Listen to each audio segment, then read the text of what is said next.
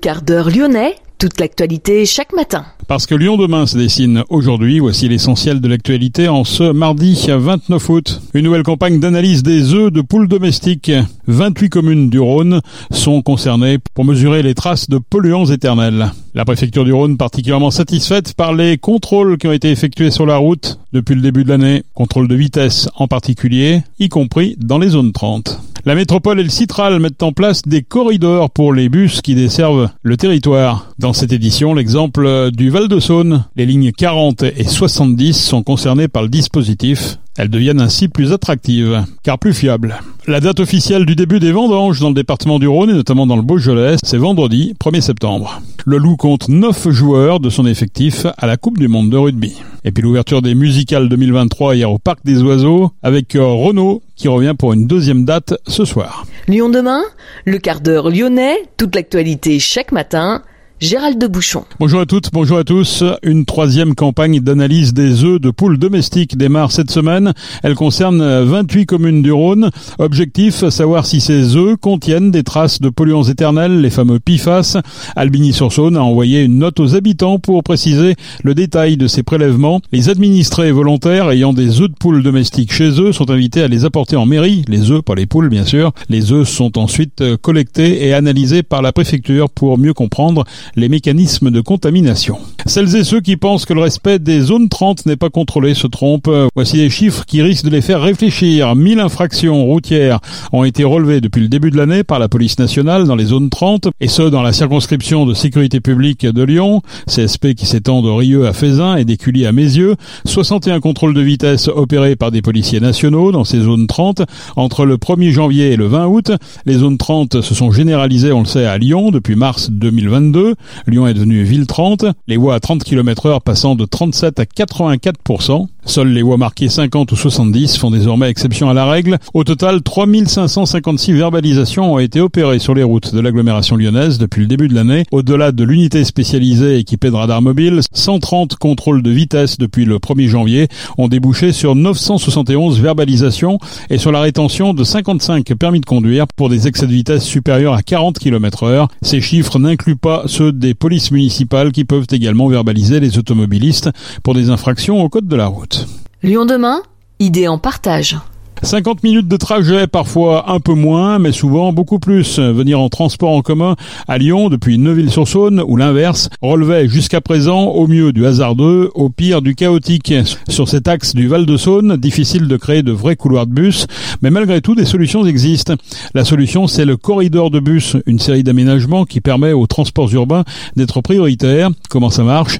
Nous avons posé la question à Claire Fort-Picard, elle est chargée des projets corridors de bus à la métropole de Lyon. On va mettre en place des aménagements ponctuels. Préalablement, en fait, il y a des études qui ont été menées pour euh, localiser les points de dysfonctionnement. Et ces points de dysfonctionnement, ils vont être euh, améliorés grâce à des aménagements. Donc des aménagements type couloir de bus d'approche, des aménagements type priorité au feu, c'est-à-dire qu'il y a un dialogue entre le bus et le feu. Le, le feu va passer au vert dès que le bus va annoncer sa présence. C'est-à-dire que sur cette typologie d'aménagement, le bus va passer concrètement devant les véhicules euh, de circulation générale et donc gagner du temps. Ça a été l'occasion également de réétudier un petit peu toute la voirie, hein, c'est ça?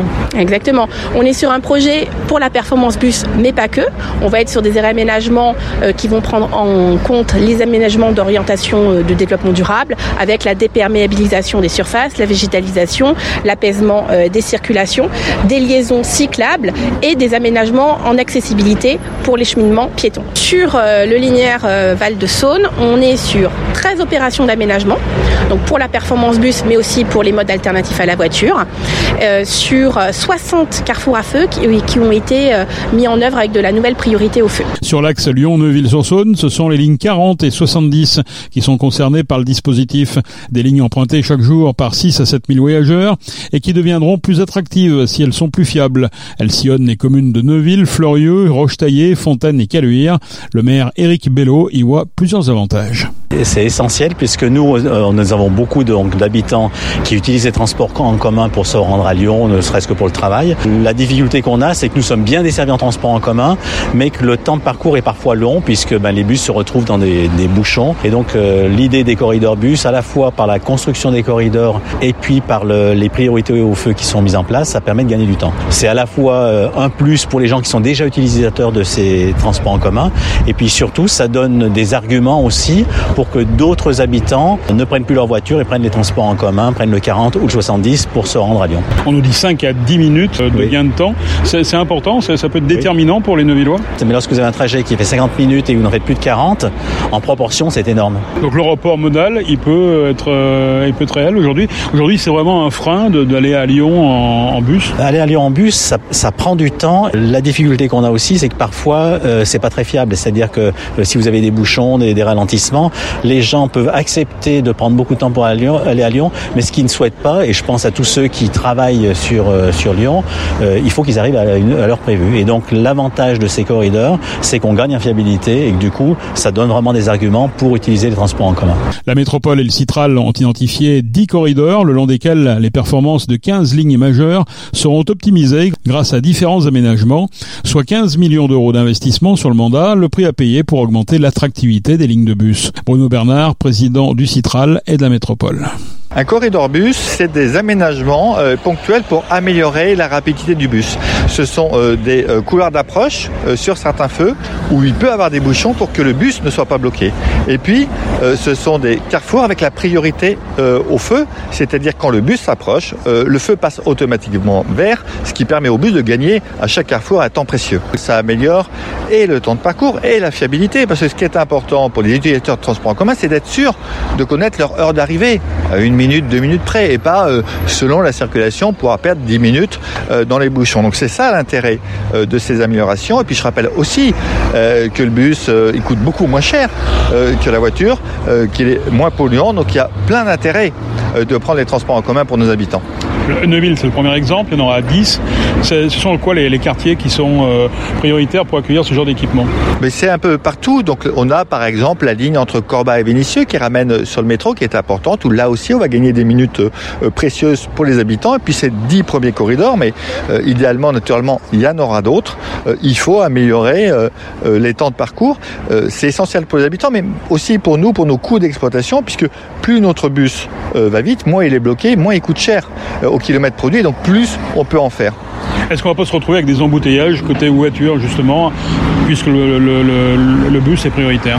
A priori, sur le Val de Saône, non, euh, il n'y aura pas d'impact, ou en tout cas, euh, pour en avoir discuté avec les maires, ils n'en voient pas pour l'instant, donc on va suivre tout ça.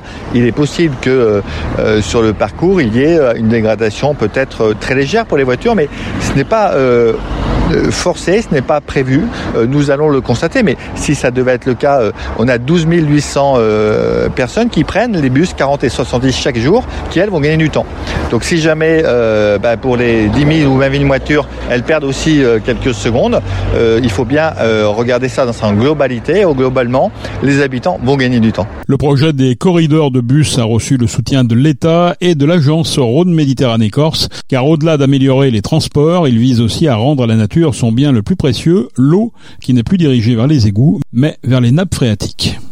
On connaît la date de début des vendanges dans le département du Rhône pour les vins rouges et rosés, AOC et Beaujolais, AOC et Beaujolais supérieur et Beaujolais village. Cette date est fixée au vendredi 1er septembre, donc vendredi prochain en 2022. C'était le 17 août, donc bien plus tôt. Les vendanges sont autorisées depuis hier pour les vins blancs AOC Beaujolais et AOC Beaujolais village. Lyon demain, un site internet, du son, de l'image, un média complet pour les Lyonnais qui font avancer la ville. Les supporters du PSG seront interdits dans le centre-ville de Lyon dimanche à l'occasion de la rencontre OL-PSG au Groupama Stadium de Dessine à 20h45. Un millier de supporters auront une place au stade, mais la préfecture a pris plusieurs mesures afin de prévenir d'éventuels incidents et troubles à l'ordre public. Toute personne se prévalant de la qualité de supporter du PSG ou se comportant comme tel se verra interdire la circulation et le stationnement en centre-ville de Lyon. Par ailleurs, l'accès au stade et à ses abords sera interdit sans contre-marque secteur visiteur, prévient l'arrêté. Le transport et l'utilisation de pétards et d'engins pyrotechniques ainsi que la possession de boissons alcoolisées seront interdits à l'intérieur et aux abords du Groupama Stadium. Joris Moura, formé au Loup, a été retenu dans les 33 joueurs qui participeront à la Coupe du Monde pour le Portugal. L'ouvreur de Valence Roman a connu sa première sélection il y a seulement deux semaines avec la sélection lusitanienne. Tout comme le troisième ligne Stevie à Cerquera, passé trois saisons au Loup et aujourd'hui à Chambéry. Les deux Georgiens du Loup, Beka Saginadze et David Niniashvili, sont bien dans le groupe de la Géorgie. Pagerello et Ioane ont été retenus avec l'Italie, Fotueka avec les Tonga, Radradra avec les Fidji, Jordan Tofua retenu par les Samoa, sans oublier bien sûr les deux Français, Romain Taofifenua et Baptiste Couillou. Au total, le Loup compte donc 9 joueurs de son effectif à la Coupe du Monde. La lyonnaise Caroline Garcia va débuter à son US Open ce mardi. L'an dernier, pour la première fois, elle avait atteint les demi-finales, mais cette année, Garcia a perdu en huitième de finale de l'Open d'Australie, au deuxième tour de Roland Garros, ou encore au troisième tour à Wimbledon, au WTA 250 de Cleveland. La lyonnaise a enchaîné deux victoires avant de perdre en quart de finale contre la chinoise Lin Zhu, 44e. La lyonnaise est désormais septième au classement, mais avec plus de 2000 points à défendre lors de l'US Open et du Masters, qu'elle ne disputera probablement pas cette année. La joueuse de 29 ans peut donc craindre de quitter rapidement le top 10, voire le top 20. Les archives municipales de Lyon lancent un appel autour du sport à l'occasion des Jeux Olympiques et Paralympiques de 2024. Fédération, club, athlètes, supporters ou simples particuliers, vous êtes détenteur de documents en rapport avec le sport à Lyon et vous voulez que ces documents entrent dans la mémoire de la ville. Il peut s'agir de films, affiches, documents de communication, procès-verbaux de conseil d'administration ou d'assemblée générale de club. Le fonds ainsi collecté sera transféré aux archives municipales de Lyon. Il sera inventorié afin d'informer le public de l'existence de ces archives. Les documents peuvent être envoyés sur le site des archives municipales ou déposés directement au siège situé 1 place des archives derrière la gare de Perrache. L'ouverture des musicales 2023 hier soir au Parc des Oiseaux de Villars-les-Dombes avec un artiste et pas des moindres, Renaud. Le chanteur et son bandana rouge reviennent en deuxième séance ce soir. Renaud partage la scène avec le piano de son ami Alain Lanty et un ensemble de cordes. Il reste quelques places pour ce soir. Notez que demain, mercredi, c'est Stéphane Echer et son spectacle Et voilà qui investiront la scène des musicales. D'autres grands noms de la chanson seront à l'honneur cette année à Villars, notamment Trois Cafés Gourmands, Gims, Matmata, Benjamin Biolay, Jennifer ou encore Michael Jones et l'héritage Goldman, sans oublier Star 80. C'est la fin de ce quart d'heure lyonnais. Merci de l'avoir suivi. On se retrouve bien sûr demain pour une prochaine édition. Excellente journée.